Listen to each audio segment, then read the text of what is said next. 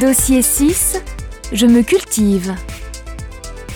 Dossier 6, page 93. Activité 3. Bonjour. Dans le cadre de notre émission La culture pour tous, nous allons aujourd'hui commenter deux tableaux pour nos auditeurs. Avec ce tableau, le peintre a fait scandale en 1905. C'est le portrait de sa femme, assise, le buste de profil, la tête de trois quarts, le bras ganté sur le dossier de la chaise, coiffé d'un immense chapeau à la mode du jour.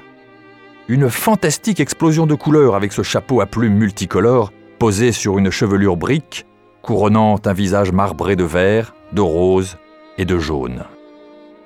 Ce tableau a été exposé au célèbre Salon d'automne en 1905.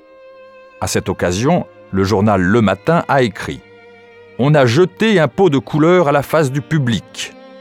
Le peintre a en effet choqué en utilisant du rouge, du vert et du jaune pour peindre le visage.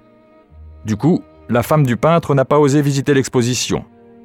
Le peintre s'est défendu en disant que le choix de ses couleurs est basé sur le sentiment, sur l'expérience de sa sensibilité.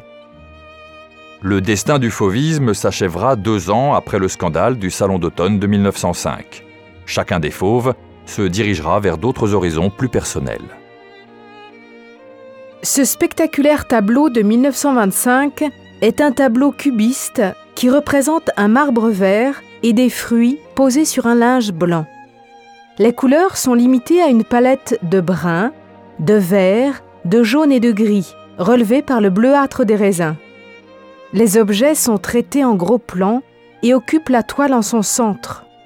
Ils donnent le sentiment d'être proche du spectateur. La structure et la construction des objets sont plus importantes que la couleur. On peut voir que ce tableau maîtrise parfaitement l'espace.